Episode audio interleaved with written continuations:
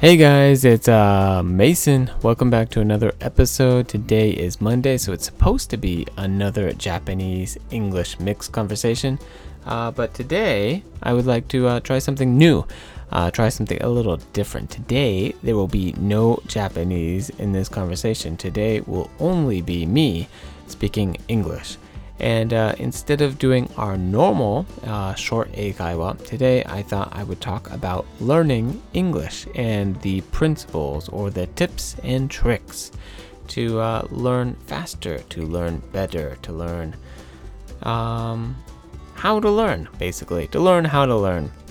This is uh, something that really helped me when I was studying Japanese. Um, I spent a lot of time learning how to learn and uh, and uh, I like it. These are some of the good tips and tricks. So before I get into the tips and tricks, I just like to go over one big, uh, what is it, myth. Myth. So a myth is something that a lot of people think is true, but it's not true, and I'm gonna tell you why it's not true today. So a lot of people think, hey, one, you have to go and live abroad. You have to go and live outside of Japan to learn English, and that is not true.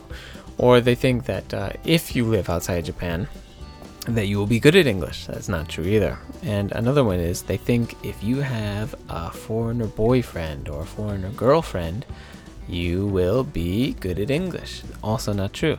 Um, I know a lot of people who who are the opposite. So why is it not true? Let's say that you go abroad and what happens? What happens? Maybe the level of English around you is so high that you only understand 0 to 2% of it.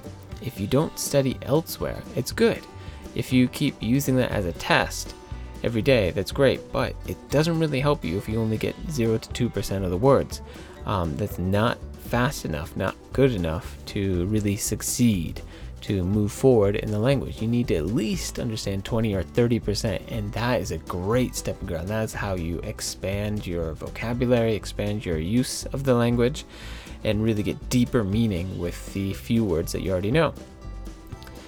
Um, 80%, you're practically fluent. So, uh, for anybody who's uh, listening to this podcast and you only know 0 to 2% of uh, what's going on, maybe you should stop uh, go back to an easier podcast. I know that there's lots of easier podcasts out there who use lots of Japanese.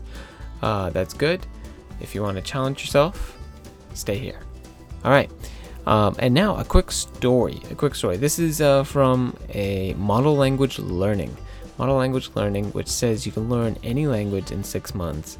Uh, and it's pretty crazy. So, how do they say you can learn any language in six months? They give this great analogy, which is a story that helps you understand. Let's say that you're walking down a path and you see scratches on a tree, like big claw scratches. And you go, huh, that's odd. But you think nothing of it and you keep walking. And about five minutes later, you see all these footprints on the floor and they're not human footprints, they're big, bear looking like footprints. And you go, huh, that's odd. And you think nothing of it, and you keep going. And what do you see? You see a bear.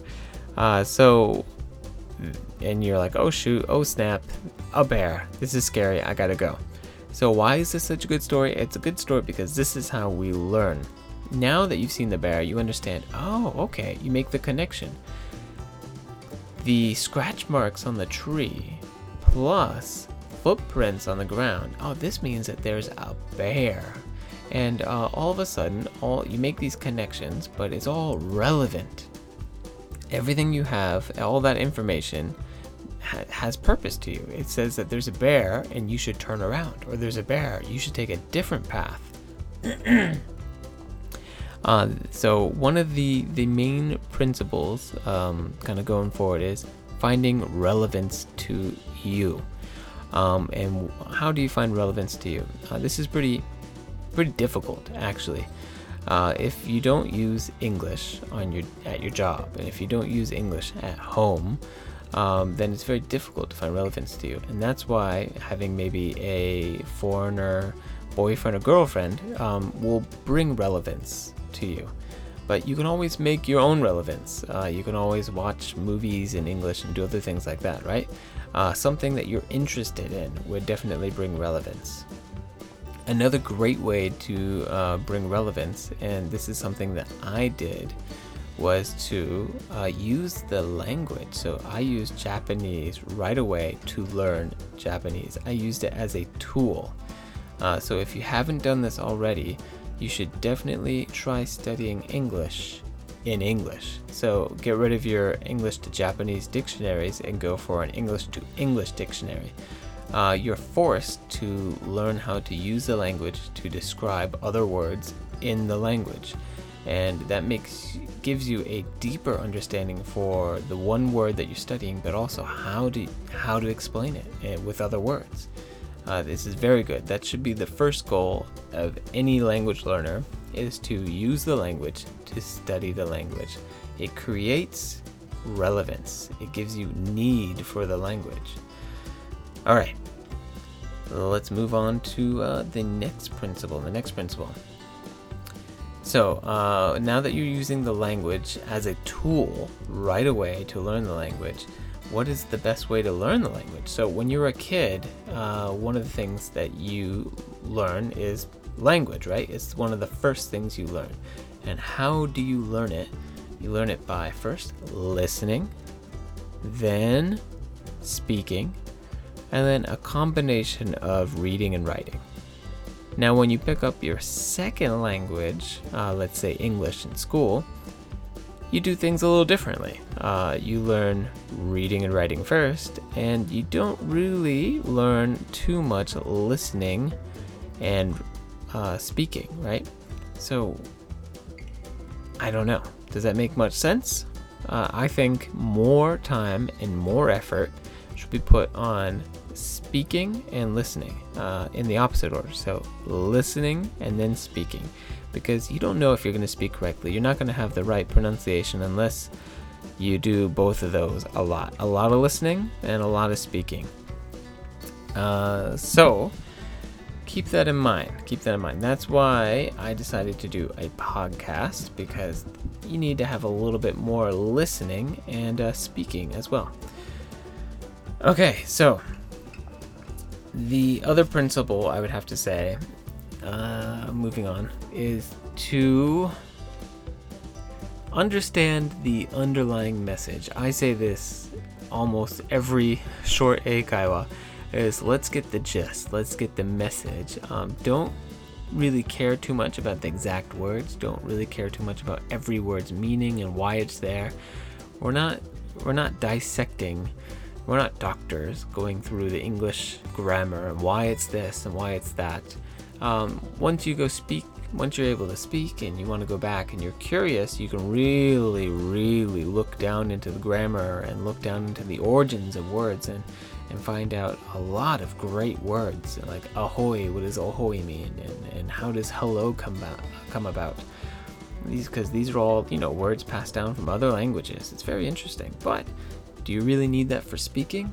No. So you should save it for another day. Um, save it for when you master master the language, and uh, just concentrate on speaking and understanding the message. All right, moving on to the next uh, principle or uh, action. Um, something that I did while studying Japanese is having a direct connection. So when you're studying in the language you get a direct connection. Let's say that you see fire. You don't have to translate fire in your head, right?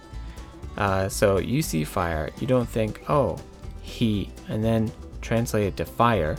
You just think, you go directly connect from you see a fire, you see the image of fire, and you think the English word fire, but you also think simultaneously the Japanese word fire. So you can choose which one. Um, not having to go from the picture of fire to he to fire saves so much time, saves so much thinking capability.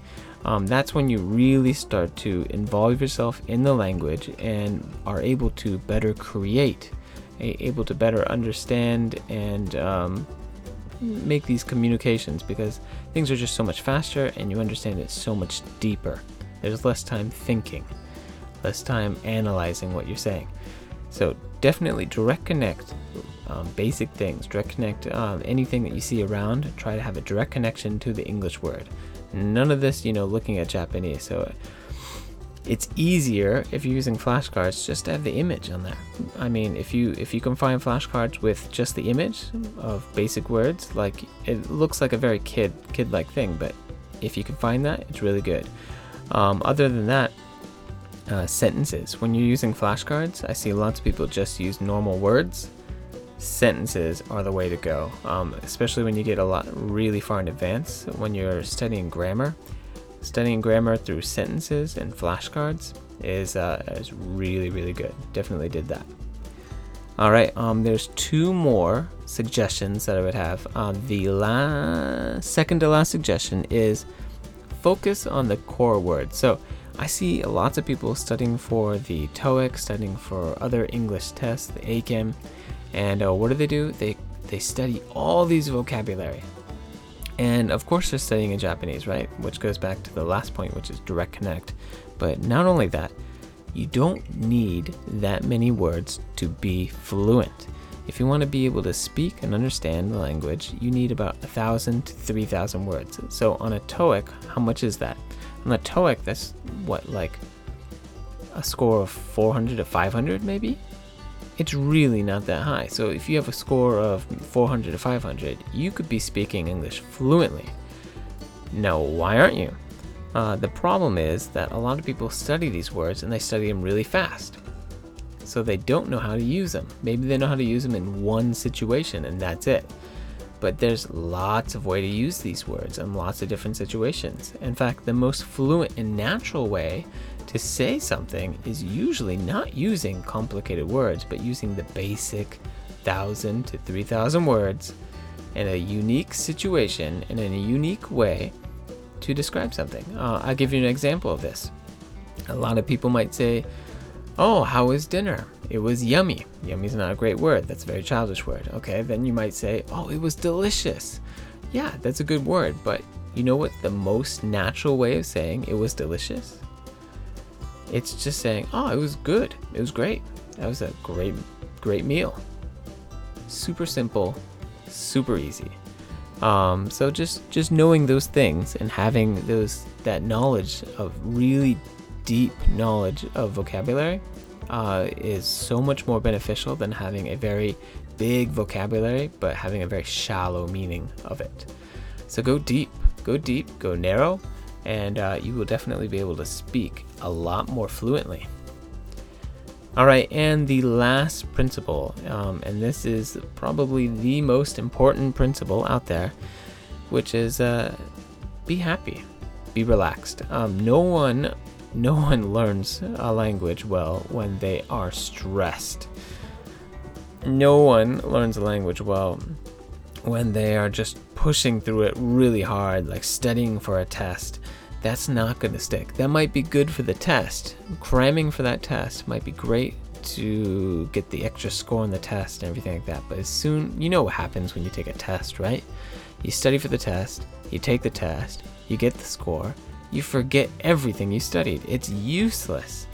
Um, so really think what what are you doing studying for that test? Why are you studying for the test? The test is just a way to see if your studying is working or not, right? And if you're studying for the test alone, um, you're not seeing the end goal. You're not seeing the big picture, which is you want to learn how to speak the language or learn how to use the language. So, uh, be happy, be relaxed.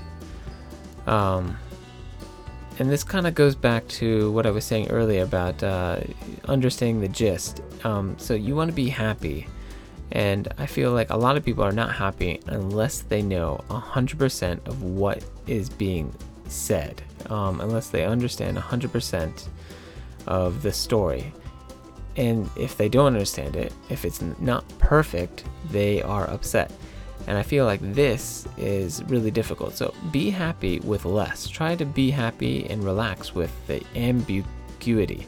So um, this is another good word not understanding. Be happy with not understanding. So only 20 to 30% of the conversation if you understand. That's a great place to start and a great place to learn and improve. And but you have to be happy. You have to be relaxed with not understanding, with not learning, and uh, being able or when not understanding and trying to learn, and uh, being able to kind of put in, uh, find the blanks and put in your your definitions and uh, testing them and really and really doing that. So that is all. That is all. That was a lot. Um, what I'm going to do is I'm going to put up uh, a few little images on the website. You can go check those out. Um, it'll help you out, and I will actually put the principles up on the webpage web page later today, so you can see the principles of learning a language there um, from me and. Uh, Maybe in a future episode, I'll actually tell you examples of how I use these principles to learn Japanese. And it's not just listening, um, it's not just speaking. Um, I actually did a lot of reading um, and a little, a little, bit of writing. Not so much writing because uh, it is very difficult. That was the probably the one that I didn't do the most. But other than that, I did everything, and I loved it I loved every moment of it. It's probably some of the best memories of my life. So if you're studying English and it's not some of the best memories of your life, maybe you should uh, look about how you're studying English. All right, uh, so that is it for today. Um, I hope you learned something, or I hope you got excited to learn something, or maybe try to mix the mix up the way that you're studying English and uh, try something new. Other than that, I'll see you tomorrow for a short A.